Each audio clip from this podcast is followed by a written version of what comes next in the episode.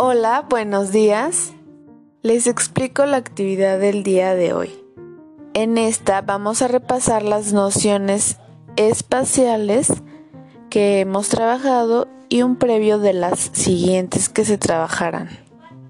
El material a utilizar van a ser los bloques de juguete. La actividad consiste en darle uno por uno cada bloque y le vamos a ir indicando que lo ponga delante de él, detrás de él, a un lado, al otro, arriba o abajo. Y eso es todo. Es una actividad muy sencilla, pero es muy funcional.